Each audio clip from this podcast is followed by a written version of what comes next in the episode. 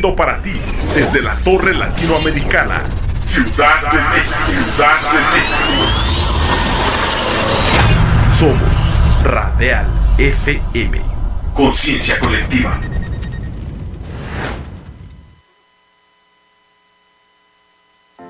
Ya llegaron tus doctores de confianza a Radial FM. Escuchando a tu salud.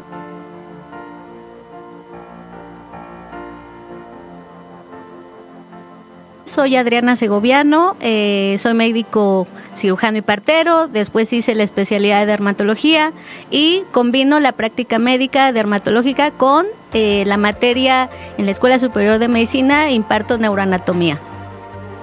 Soy la doctora Marta Teresa Méndez Valencia, soy médico general y tengo la especialidad en Derecho Sanitario. Mi nombre es Gerardo Navarro Toledo.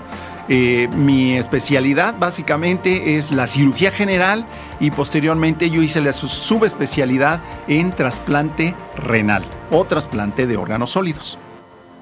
Yo soy la doctora Elizabeth Hernández Carvajal, yo soy médico cirujano y partero del Instituto Politécnico Nacional y tengo la maestría en epidemiología clínica.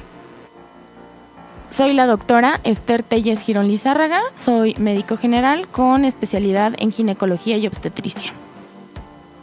Toda mi vida me ha gustado ayudar a la gente, tratar de darle un beneficio, una salud, eh, un entorno de felicidad al bienestar de todos, sin importar la edad. No nada más es decir, esto tienes y esto te tomas, sino que, ok, ¿qué repercute en tu familia, en tu estilo de vida? Bueno, la, la salud, cuando uno la tiene, es una maravilla. La medicina va cambiando minuto a minuto. Recuerden que la salud es muy importante y a veces un pequeño detalle que puedan escuchar en una sesión les puede cambiar la vida.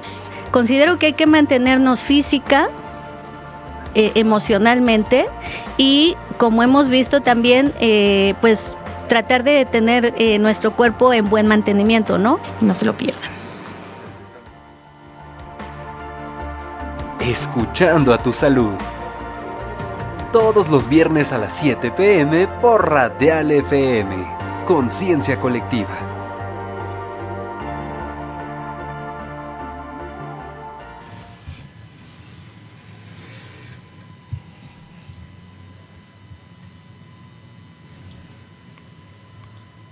Muy buenas tardes, queridos radioescuchas. Muchas gracias por permitirnos una sesión más aquí en tu consultorio de confianza, escuchando a tu salud. Bueno, hoy contamos con la presencia del doctor Yolik Ramírez.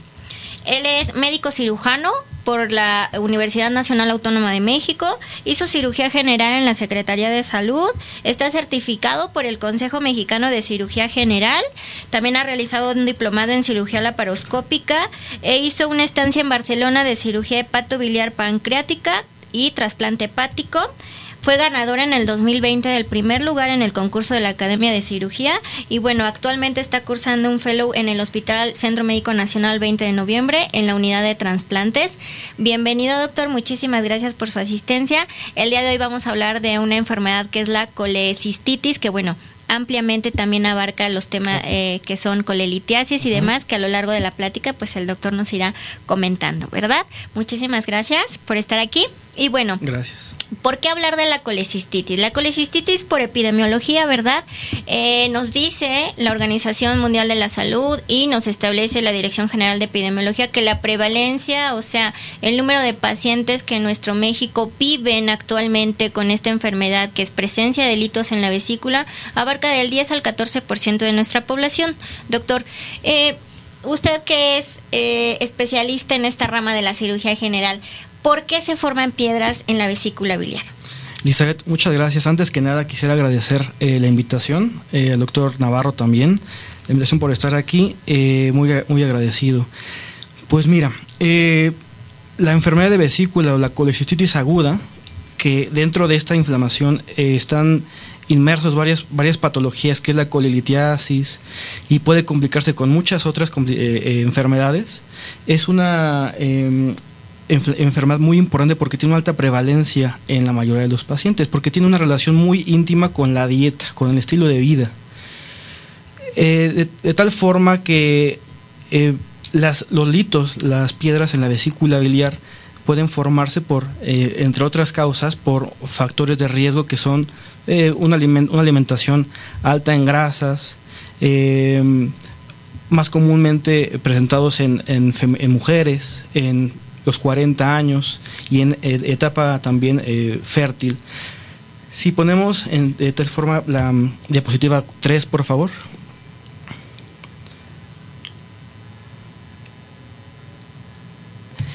La vesícula biliar, para poder explicar y poder entender esta eh, patología, esta enfermedad, me gustaría primero abordar qué es la vesícula biliar. La vesícula biliar es un órgano eh, piriforme, en forma de pera, que está ubicado en el cuadrante superior derecho del abdomen. Eh, su función únicamente es de reservorio. ¿Qué significa esto? Que solamente guarda bilis. Me gusta mucho explicar esto cuando estoy en consulta, que aproximadamente se producen al día como 800 mililitros a 1000 mililitros de bilis por el hígado. Y la vesícula biliar se encarga de eh, guardar un poco de esta bilis para que cuando eh, el paciente o cualquiera de nosotros comamos grasa, esta vesícula biliar pueda exprimirse de cierta forma y em, vertir toda esa grasa al intestino delgado y de esa forma poder mezclarse con la grasa. Eh, esa es la función general que hace la vesícula biliar. Sin embargo, eh, en ciertas circunstancias en donde hay una alta, una alta eh, concentración de colesterol en la bilis, más que de lecitina y sales biliares, esta bilis es muy litogénica, es muy formadora de, de piedras, de litos, principalmente de colesterol. Estos litos se pueden formar en la vesícula biliar. Para poder entender esto también hago una analogía habitualmente en la consulta. Y esto es, si tuviéramos un vaso de agua y a este vaso de agua le pusiéramos una cucharada de azúcar, si lo, eh, lo metemos en una licuadora y lo ponemos a contraluz, ese azúcar no se, va, no se verá porque estará disuelta. Sin embargo, si este vaso de agua le ponemos un kilogramo de azúcar, que sería en este caso el colesterol, aunque le pasemos o molcajete, le pasemos lo que quieran, este azúcar no se va a, disolver y invariablemente se va a sentar y con el paso del tiempo se va a formar eh, una piedra, algo sólido, un elemento sólido. Igualito pasa con el colesterol, las sales biliares, la vesícula biliar y la bilis. Entonces, em, pues partiendo de esto, las, la bilis litogénica o las bilis litogénicas, em, cuando forman em, piedras o eh, litos, estos litos se van primero en forma de lodo, se van organizando en forma de piedras eh, después, y esto provoca que pueda que la, la vesícula biliar no se vacíe adecuadamente. Cuando la vesícula biliar entonces en circunstancias en donde em, el paciente come grasa y la vesícula biliar tiene que exprimirse, estos litos, estas piedras, están obstruyendo la salida y es cuando viene el cólico biliar, es cuando viene el dolor abdominal. Entonces, eh, antes, en ese momento es un cólico biliar, sin embargo, cuando esto ya eh, es recurrente, eh, esto puede provocar que la vesícula biliar se inflame y llegue la colecistitis aguda. Perfecto, doctor. Entonces, ¿cuáles serían los síntomas de un paciente que tiene litos o piedras en la vesícula? los ¿Hay síntomas? Sí. ¿O dan los síntomas una vez que se presenta ya la inflamación propia de la vesícula? Eh, síntomas, las piedras se pueden formar y pueden ser asintomáticas. Un paciente puede cursar 10, 20 años con litos o con piedras en la vesícula biliar y esto puede ser asintomático. Sin embargo, empieza a haber síntomas cuando em, eh, hay obstrucción de la salida de la vesícula, de la de la vesícula biliar. Entonces, em, en esos momentos cuando hay un aumento de la presión de la vesícula biliar al momento de exprimirse y no poder eh, extraer o, digamos, eh, sí, extraer la, bilis, ahí vienen los síntomas y es principalmente dolor en el abdomen, puede eh, percibirse en el epigastro o en otras palabras en la boca del estómago o debajo de la costilla derecha habitualmente.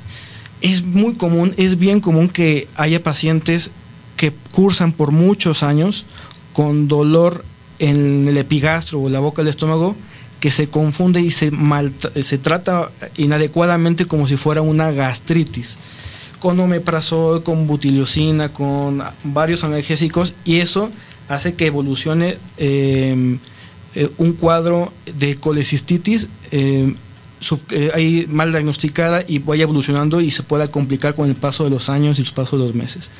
Entonces, algo clave sería dolor en el abdomen, en la boca del estómago, en el, epigastro y cuadrante superior derecho, náusea, eh, vómito y bien común, muy característico, este dolor abdominal se presenta cuando el paciente come alimentos con grasa, mole, eh, ahora que pasó la- la- el, En el 15 de septiembre, septiembre. el pozole, eh, todos esos alimentos capeados, eh, huevo, eh, todos O esos sea, alimentos. grasas tanto de origen animal como vegetal, ¿no? Así también, es. porque hay veces también. pacientes que con el aguacate, el aceite de oliva, nueces, almendras, bueno, Sí. es la muerte para ellos. Doctor, Correcto. ¿cuándo se debe de operar a un paciente con colecistitis?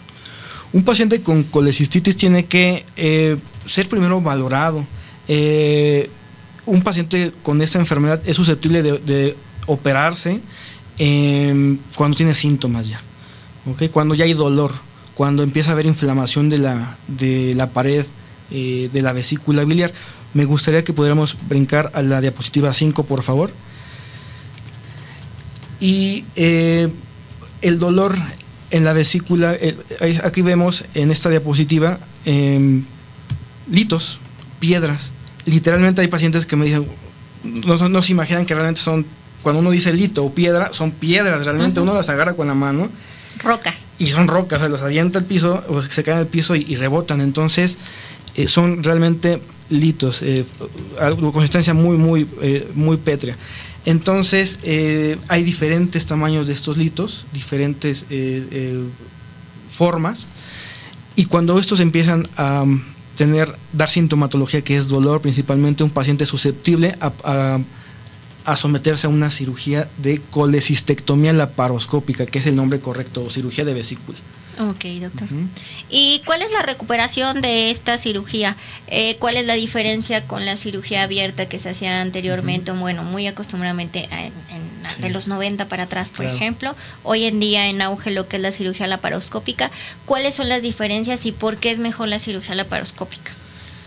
Eh, es una pregunta muy interesante porque no hace mucho tiempo, tal vez una generación atrás, en los 90, un poco antes, eh, la cirugía de vesícula se hacía en el 100% de los casos abierta, que es hacer una incisión de 20 centímetros, puede ser por arriba del ombligo o por abajo de, la, de su costal derecha o abajo de la costilla derecha. Y de esa forma eh, seccionar músculos, seccionar piel, seccionar aponeurosis y llegar a la, a la cavidad abdominal y extraer la vesícula. Eso invariablemente hace que el paciente tenga una recuperación más dolorosa, más lenta. El paciente tal vez puede egresarse al segundo día. eh, haya más riesgo de, de seroma, de infección de herida quirúrgica, de dehiscencia de la herida quirúrgica. Em, por tal, de tal forma que pues con la evolución de la cirugía laparoscópica, eh, actualmente el gold estándar o la forma de, de operar la cirugía de vesícula es con Cirugía laparoscopia, con claro que sí. tres o cuatro hoyitos en el abdomen de 10 milímetros, 5 milímetros y de esa forma poder eh, maniobrar y disecar la vesícula biliar y extraerla. Em, tengo aquí alguna imagen que me gustaría que pudiéramos ver. Es la diapositiva eh, 16, por favor. En esta diapositiva tenemos qué es un laparoscopio, que es el instrumento que ocupamos para poder operar este tipo de cirugías. Y en la parte derecha tenemos un diagrama en donde digamos que se ve el, cómo sería, y cómo cuál se- sería la maniobra que usted realiza laparoscópica. ¿no? Exactamente. Porque bueno, antes coloquialmente decían, es que cirugía abierta o láser, ¿no? Ujú. De láser no tiene nada, Sí, en no, realidad no, no, no. es que a través de un láser entres Exacto. y cortes y quites, no, es una cirugía tan de mínima invasión. ¿verdad? Que el paciente lo refería como, como, Como algo láser. láser, ¿no? Exactamente. Se hacen dos incisiones y a través de ese instrumental usted maniobra. Introducimos gas, CO2, hacemos que el abdomen se insufle un poco y poder tener espacio para maniobrar y disecar la vesícula biliar. Ahora la diapositiva 13, por favor. Aquí tenemos algunos casos de colecistitis aguda que me ha tocado operar, eh, en donde, bueno, la vesícula biliar, que es ese órgano que vimos anteriormente, piriforme, en forma de pera, muy, muy, eh, digamos, bonito, aquí se ve muy inflamado en casos de, inflamación aguda de este órgano. Entonces, de esta forma, pues esas son eh, cirugías eh, en donde tiene, tenemos que disecar todas las estructuras, la vena, el, la arteria cística, el conducto cístico, y de esa forma poder cliparlos y disecar completamente la parte posterior de la vesícula biliar y despegarla por completo del hígado. Ok. La cirugía de vesícula, la colicistectomía, ¿es una cirugía de urgencia o puede ser electiva? Qué buena pregunta, porque eh, todo va en función al tipo de inflamación que tenga el paciente. Según las guías de Tokio que tenemos habitualmente, que tenemos eh, ya de, de, cuatro años, las últimas, la última revisión de cuatro años atrás, nos dice que dependiendo del tipo de colicectomía, eh, de colicitis aguda, ya sea leve, moderada o severa, uh -huh. tenemos el, el, tiempo para poder operar. Okay.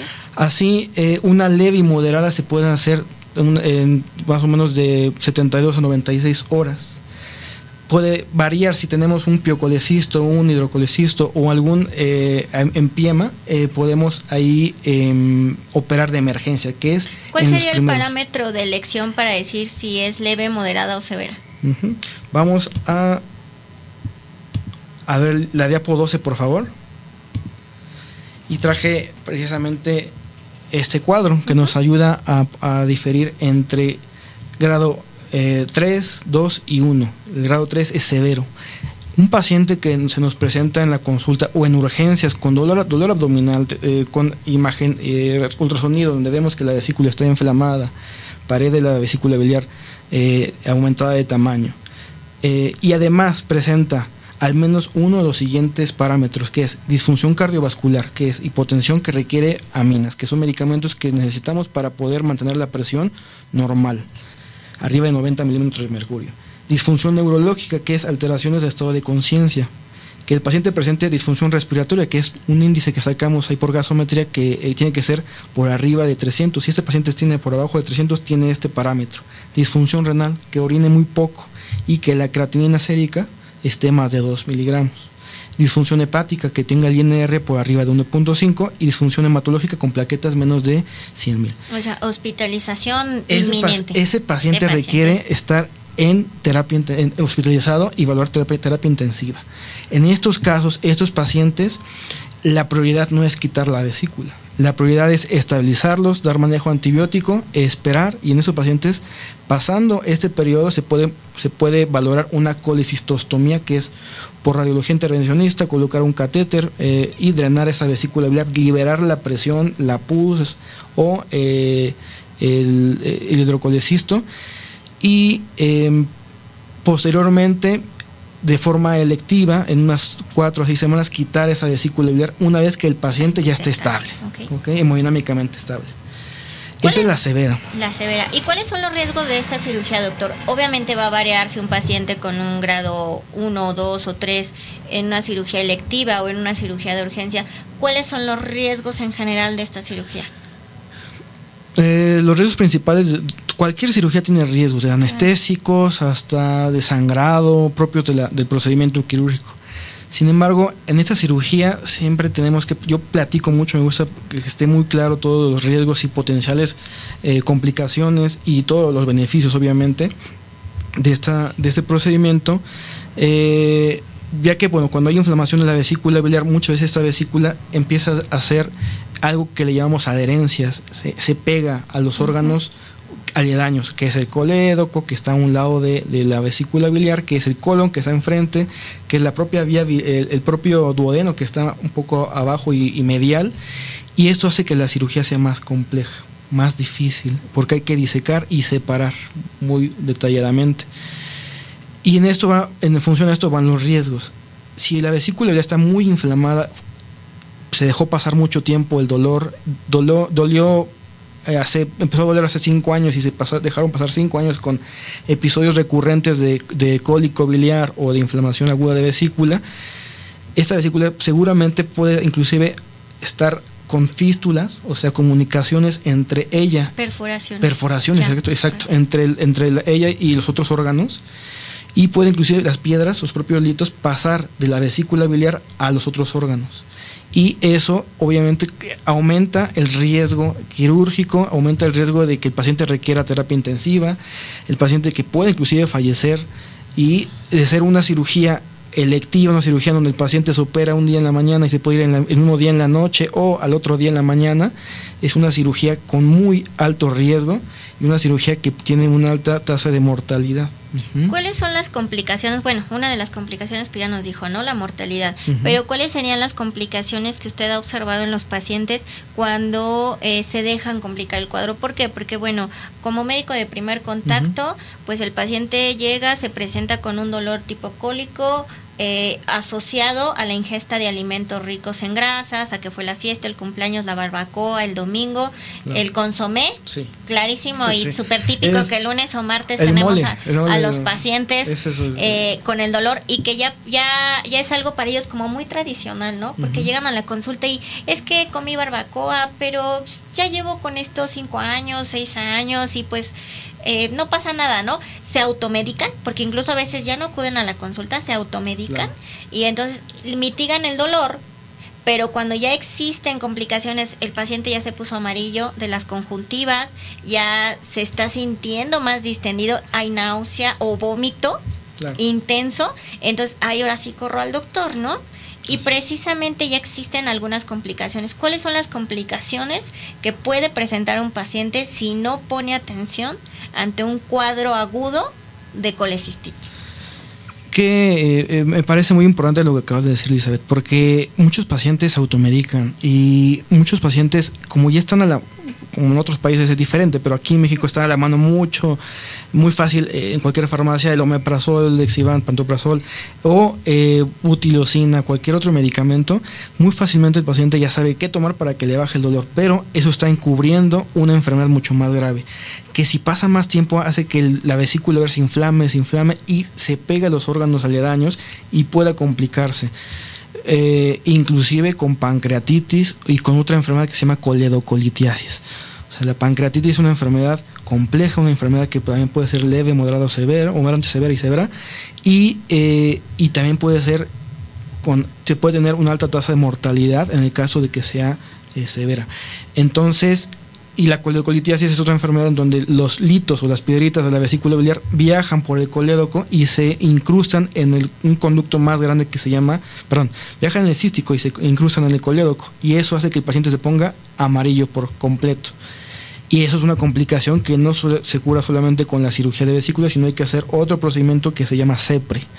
Entonces, eh, de ser un, un padecimiento que se puede tratar ambulatoriamente el paciente entra y se va el otro día o el mismo día, se complica a un padecimiento que requiere el paciente, eh, que requiere el paciente estar internado hasta una semana.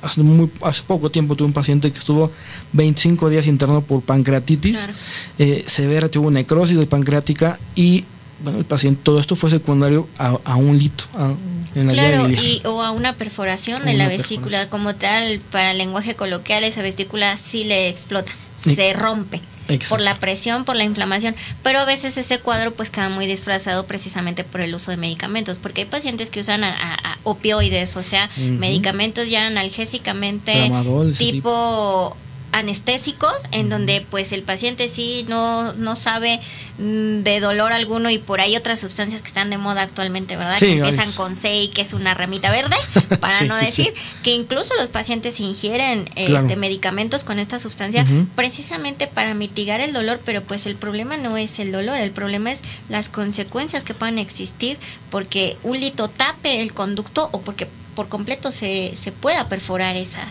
esa vesícula, ¿no? Como tal.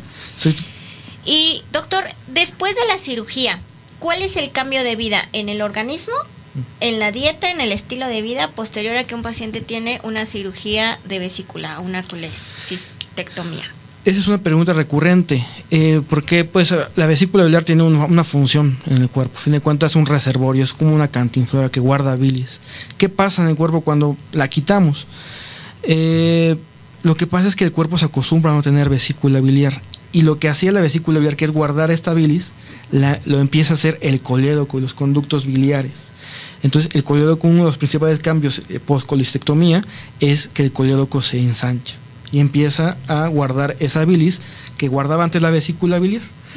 Y otra cosa pues, también interesante que me, vino ahorita a la mente es que muchos pacientes me comentan eh, eh, que se pueden sacar las piedras, abrir la vesícula y sacar las piedras.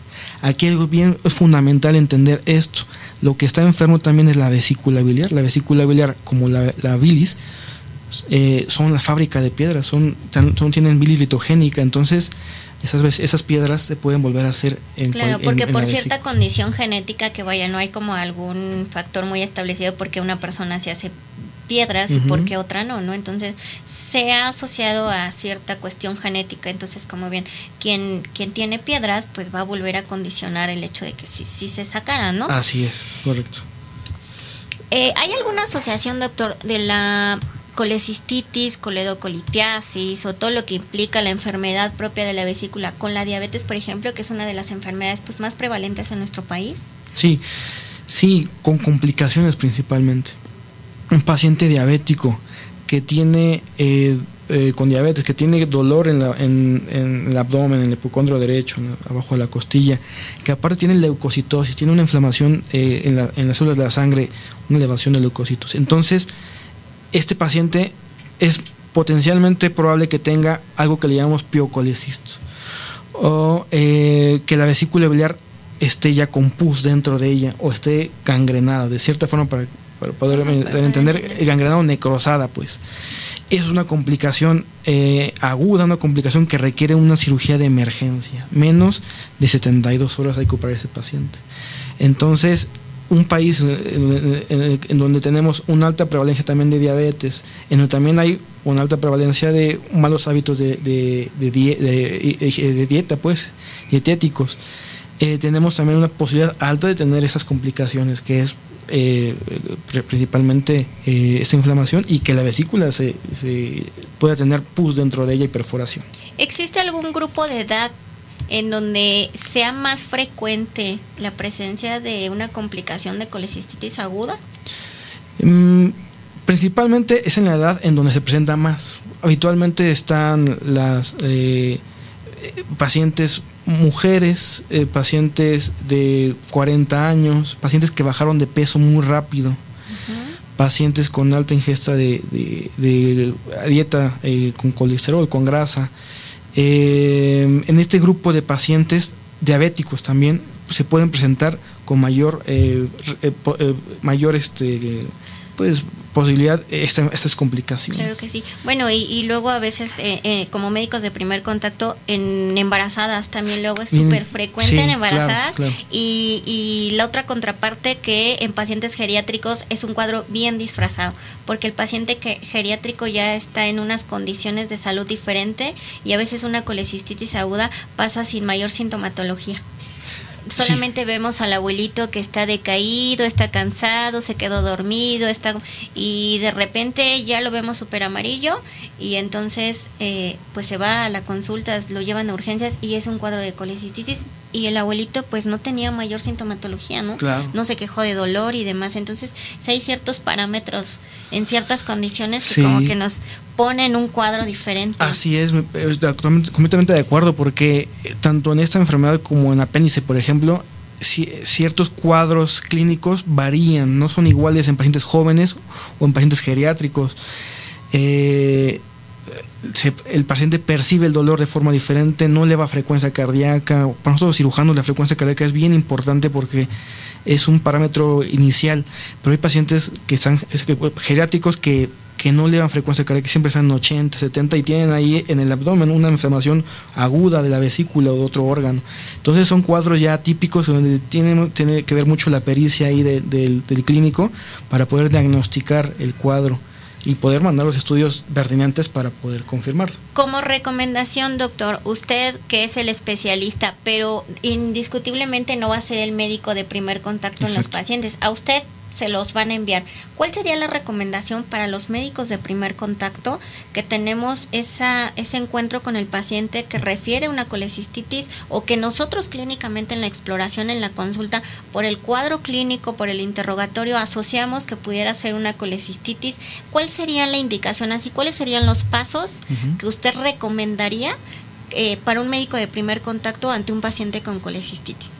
Muy bien. Ante nada, antes que nada, eh, el ultrasonido. Es algo de fácil acceso, algo, un estudio que ayuda eh, de una alta sensibilidad y especificidad y nos ayuda a ver cómo está esa vesícula, si hay litos en la vesícula biliar. Vamos a poner una diapositiva donde hay un ultrasonido. Eh, vamos a poner la 11, por favor. En, este, en esta imagen, por ejemplo, tenemos la vesícula con una un lito, una piedrita dentro de ella donde se ve esta, eh, este lito, la pared engrosada. Y ese sería el primer estudio que, que, nos, va, a ayudar para confirmar si hay inflamación de la vesícula biliar. El otro punto, mm, me ha tocado ver que a veces, este, pues, no se manda en ese momento de dolor agudo una biometría hemática y pruebas de funcionamiento hepático. O sea, nos ayuda mucho para diagnosticar, ver cómo está la bilirrubina, que también está muy asociado a esta enfermedad, los leucocitos, eh, y nos ayudaría mucho en el primer contacto a tener mayores datos y no dejar tal vez ir a un paciente que puede tener un cólico biliar en ese momento eh, y que pueda ceder en un día, dos días y pueda regresar en, como en forma de pancreatitis o colitiasis en un mes.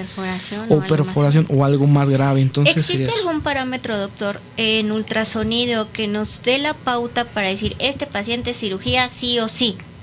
O decir, ok, eh, puede ser paliativo, puede ser electivo. Sí, claro. Vamos a, por favor, a poner la diapositiva 9. Y eso es bien, bien importante. El diagnóstico lo tenemos acá. El diagnóstico eh, certero es eh, un, eh, síntoma A más un B más un C. Síntomas, signo de inflamación local, síntoma B es signo inflamatorio sistémico, fiebre PCR elevada, y el C lo que platicábamos ahorita, el ultrasonido. Hallazgos de imagenología característicos de colecitis aguda, que es engrosamiento de la pared más de 4 milímetros. Eso es básico, eso es algo eh, fundamental para hacer este diagnóstico. Y agrandamiento de la, del, del, del, volumen del tamaño de la vesícula, que es más de 8 centímetros de largo y más de 4 centímetros de ancho por ultrasonido y el líquido perivesicular, que haya un halo alrededor de la vesícula que nos hablaría de inflamación de la pared vesicular. Esos son datos de agudización, datos de que hay que operarte o hay que valorar esa, esa, cirugía en las próximas 72 a 96 horas. Entonces, ante una consulta con un médico de primer contacto, que llegue un paciente con alguna manifestación de un cuadro se manda inmediatamente a que se realice un ultrasonido de hígado y vías biliares junto con una biometría y entonces en ese momento se decide enviarlo rápidamente de una interconsulta de urgencia con cirugía general, ¿no? que sería con usted. Sí, exactamente. Y algo bien importante también, y yo creo que sería un plus muy importante para el primer contacto, sería ver, descartar pancreatitis en ese momento hay dolor abdominal en, en epigastro, en la boca del estómago o en hipocondro derecho, sería, digamos que el kit completo, digamos, ¿no? Para poder eh, saber descartar toda la patología, todas las complicaciones es pruebas de funcionamiento hepático, lipasa, milasa, biometría Una química sanguínea, digámoslo, aunado a al ultrasonido. A la biometría, o sea, el kit completo es señor paciente, señora paciente, presenta este, este cuadro, se va ahorita un ultrasonido de hígado y vías biliares, una, biometría y una química, sanguínea. Lipasa, milasa y PFH, que son dentro de la química sí, lipasa y amilasa como en los perfiles cotidianos que existen de los laboratorios a lo mejor y no, ¿verdad? Que es funciones de, del páncreas, no son como parte de los de los kits que tienen los laboratorios de 35 elementos y demás, ¿no? Pero si el paciente puede su biometría, su química dentro de lo completo, que sí van función, eh, pruebas de función hepática, porque si nos marca bilirrubinas, totales, bilirrubina indirecta y directa, entonces con eso sería suficiente para entonces acudir con usted. Doctor? Exactamente, con eso sería suficiente para poder eh, descartar por completo cualquier complicación y que llegando con nosotros, con el especialista de, cirugía o, eh, cirugía gastrointestinal, saber qué hacer. Porque la pancreatitis no se opera en ese momento. Eso se tiene que manejar con ayuno y esperar un poco para quitar esa vesícula. La coledocolitiasis hay que valorar la CEPRE. Y cuando es meramente una inflamación aguda de vesícula, ahí sí, ahí sí el primer paso es valorar la cirugía. Doctor, y para poderlo encontrar, ya que decimos enviárselos a usted, bueno, ya tenemos un familiar, un paciente o somos un paciente que tenemos ya un antecedente de colecistitis previa o que actualmente por cuestiones de la dieta, el peso, la obesidad, porque incluso se ha visto colecistitis en pediatría. Claro. Hay adolescentes de 10, 11 años con sobrepeso y que son eh, cirugías de urgencia de colecistitis. Entonces, ahorita como ya la colecistitis vemos que no respeta edad, gestación y demás, ¿Dónde lo podemos encontrar, doctor, para cuando necesiten una valoración por cirugía? Sí, claro, con todo gusto. Eh, mire, estamos en redes sociales en como arroba gastrocirugía CDMX en Instagram, lo mismo en Facebook con el mismo eh, nombre. Eh, nos encontramos en em, Campeche 430, en la colonia Hipódromo Condesa. Y también eh, con las, bueno, los números que están en el consultorio eh, son, me parece que los tengo por acá, 55 86 18 15 08 y eh, 55 88 63 07 60. Ahí con todo gusto, cuando se ofrezca alguna inquietud acerca de esto, nos pueden encontrar. Muchísimas gracias, doctor. Y ya casi para terminar, ¿cuál sería la dieta o el tratamiento posterior a una cirugía de colecistectomía? ¿El paciente necesita ingerir algún medicamento ya establecido posterior a la cirugía o con cambiar la dieta? ¿E-, ¿Necesita cambiar la dieta? El paciente después de una cirugía de vesícula biliar, unos objetivos es que pueda empezar a, que pueda comer grasa nuevamente. Hay pacientes que llegan conmigo con mucho miedo de que ya no como nada de grasa, bajé 10 kilos eh, porque tiene miedo a comer. Uno de los objetivos de esta cirugía es que el paciente pueda retomar su dieta, eh, su dieta normal, tampoco abusar de la grasa porque sería el objetivo, eh, pero que pueda comer sin miedo pues. Entonces, lo que habitualmente les enviamos a los pacientes los primeros días es esperar un poco los alimentos con grasa, tal vez unos 5 o 7 días, y después comer de forma normal. Además de algunos medicamentos para el dolor los primeros tres días y algún, si es necesario eh, algún antibiótico, por, dependiendo de los hallazgos que hayamos visto en la cirugía. Doctor, muy bien, aquí dentro de unas preguntas, hay medicamentos con pancreatina y con extracto de bilis. ¿Son necesarios en el paciente posterior a la cirugía? ¿Le ayudan en, en algo a su estilo de vida, a la sintomatología? Mm, en este caso, para nosotros, en, en, pacientes posoperados de colecectomía laparoscópica, no los usamos tanto. Los usamos en pacientes que están, posoperados de, cirugía de páncreas, en donde se, nos faltan también algunas, algunas eh, enzimas pancreáticas, tal vez. Eh, pero nosotros en, cirugía de vesícula no, porque a, lo que apostamos es que esa vía biliar empiece el trabajo que hacía la vesícula biliar previamente. Entonces, por esa razón, unos cinco días dejamos al paciente reposar de alimentos con grasa y después, en lo que se adapta esa, esa, esa vía biliar, unos días más, semanas más, pueda empezar a comer alimentos normales. Entonces, en resumen, no dejamos ningún medicamento que nos dé mayor aporte de enzimas pancreáticas o de extracto de bilis, en este caso no es necesario. No, no, es A menos de que sean pacientes muy, muy, muy este, especiales que tengan enfermedades previas o enfermedades muy específicas en donde, bueno, podremos valorar, pero realmente uno de cada 100. Perfecto, entonces el tener vesícula y mañana ya no tener realmente en tu organismo, no hay alguna repercusión de por vida que quede, ¿no? O sea, se recupera, claro, que sí es necesario cambiar el estilo de vida y la dieta, eso es inminente, porque pues si sigue... Hay muchos pacientes que tienen buena dieta, eh, con la vesícula empiezan a comer sano, y digo, bueno, ya, ya lo, lo, difícil lo hiciste, que es empezar a comer sano, pues síguete así, nada más este ya no tienes vesícula, pero pues si quisieras un día comer una hamburguesa, pues podrías y no te dolería. Pero bueno, se quedan ya con la costumbre de comer ya más sano. Claro, porque pues previo a, la cirugía o el tiempo que optaron, porque vaya, si es un, un, tabú o un peligro que el paciente llegue y tú le, le expliques que la manera de corregir el problema pues es una cirugía. Hay pacientes con el temor a la cirugía y entonces pues tratan de postergarla pues lo más que se puede ¿no? Y durante ese proceso... Ahí vienen las complicaciones. Exactamente. A muchos, bueno, me voy a esperar lo más que se pueda. Dejan lácteos, dejan todos los productos de origen animal, dejan hasta, bueno, hay quien me dijo, dejé hasta el refresco y el tabaco y todo lo humanamente posible para ver si se corregía, ¿no?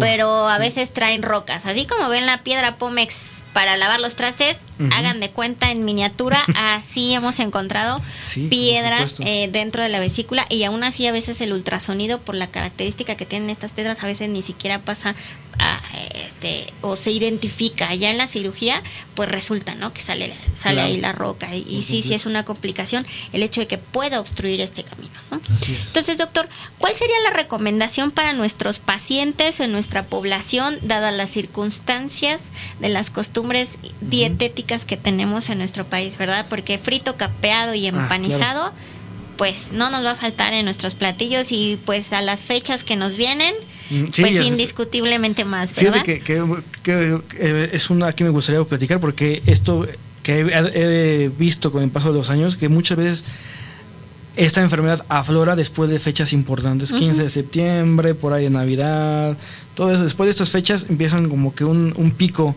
de incidencia de pancreatitis, eh, de, inflamación de vesícula, pacientes llegan con dolor abdominal y, todo, y es por eso. Entonces, algo que podremos recomendar respecto a la dieta es, eh, pues bueno, tratar de evitar que se formen las piedras principalmente, inicialmente desde un, desde un principio, es tener una dieta balanceada, tener, eh, eh, ingerir alimentos, verduras, tener, ingerir suficiente agua también, 1.5 litros de agua al día, alimentos con alto contenido de grasa, por ejemplo, evitarlos. Tener una dieta, hacer actividad física también ayuda, tiene un importante aporte para poder evitar que la bilis sea litogénica también.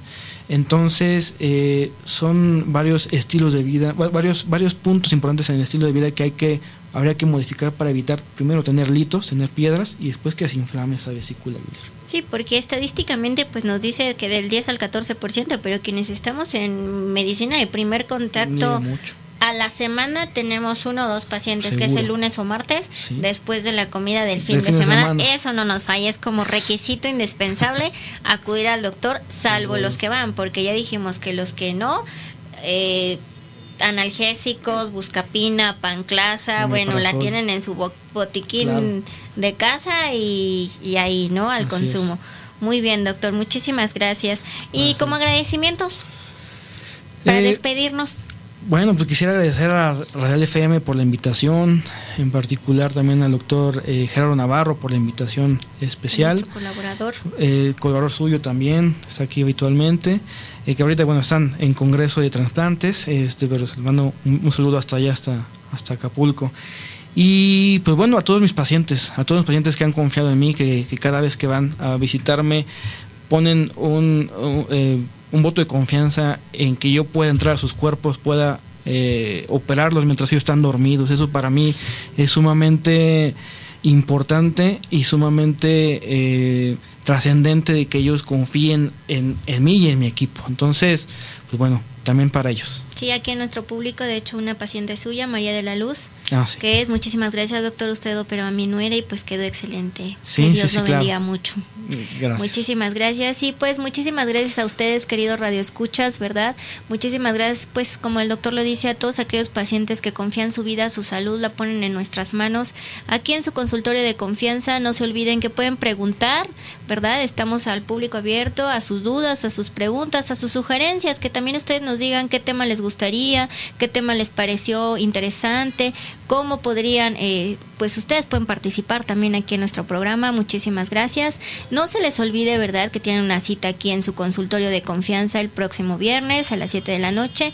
Gracias a todos los pacientes, a todos los médicos, a los que están sufriendo, ¿verdad?, por allá en el Congreso mientras estamos aquí.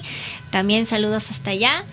Y pues nos vemos a nuestra fan número uno de este programa, que es Bárbara Sofía. Y bonito fin de semana. Cuídense todos.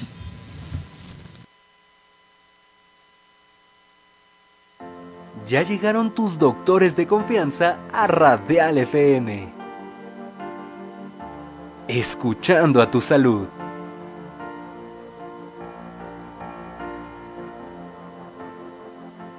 Soy Adriana Segoviano, eh, soy médico cirujano y partero, después hice la especialidad de dermatología y combino la práctica médica dermatológica con eh, la materia en la Escuela Superior de Medicina, imparto neuroanatomía.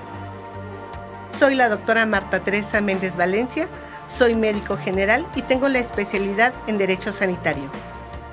Mi nombre es Gerardo Navarro Toledo. Eh, mi especialidad básicamente es la cirugía general y posteriormente yo hice la subespecialidad en trasplante renal o trasplante de órganos sólidos. Yo soy la doctora Elizabeth Hernández Carvajal, yo soy médico cirujano y partero del Instituto Politécnico Nacional y tengo la maestría en epidemiología clínica. Soy la doctora Esther Telles Girón Lizárraga, soy médico general con especialidad en ginecología y obstetricia. Toda mi vida me ha gustado ayudar a la gente, tratar de darle un beneficio, una salud, eh, un entorno de felicidad al bienestar de todos, sin importar la edad. No nada más es decir, esto tienes y esto te tomas, sino que, ok, ¿qué repercute en tu familia, en tu estilo de vida? Bueno, la, la salud, cuando uno la tiene, es una maravilla. La medicina va cambiando minuto a minuto. Recuerden que la salud es muy importante y a veces un pequeño detalle que puedan escuchar en una sesión les puede cambiar la vida. Considero que hay que mantenernos física, eh, emocionalmente y como hemos visto también, eh, pues tratar de tener eh, nuestro cuerpo en buen mantenimiento, ¿no? No se lo pierdan. Escuchando a tu salud todos los viernes a las 7 pm por Radial FM. Conciencia colectiva.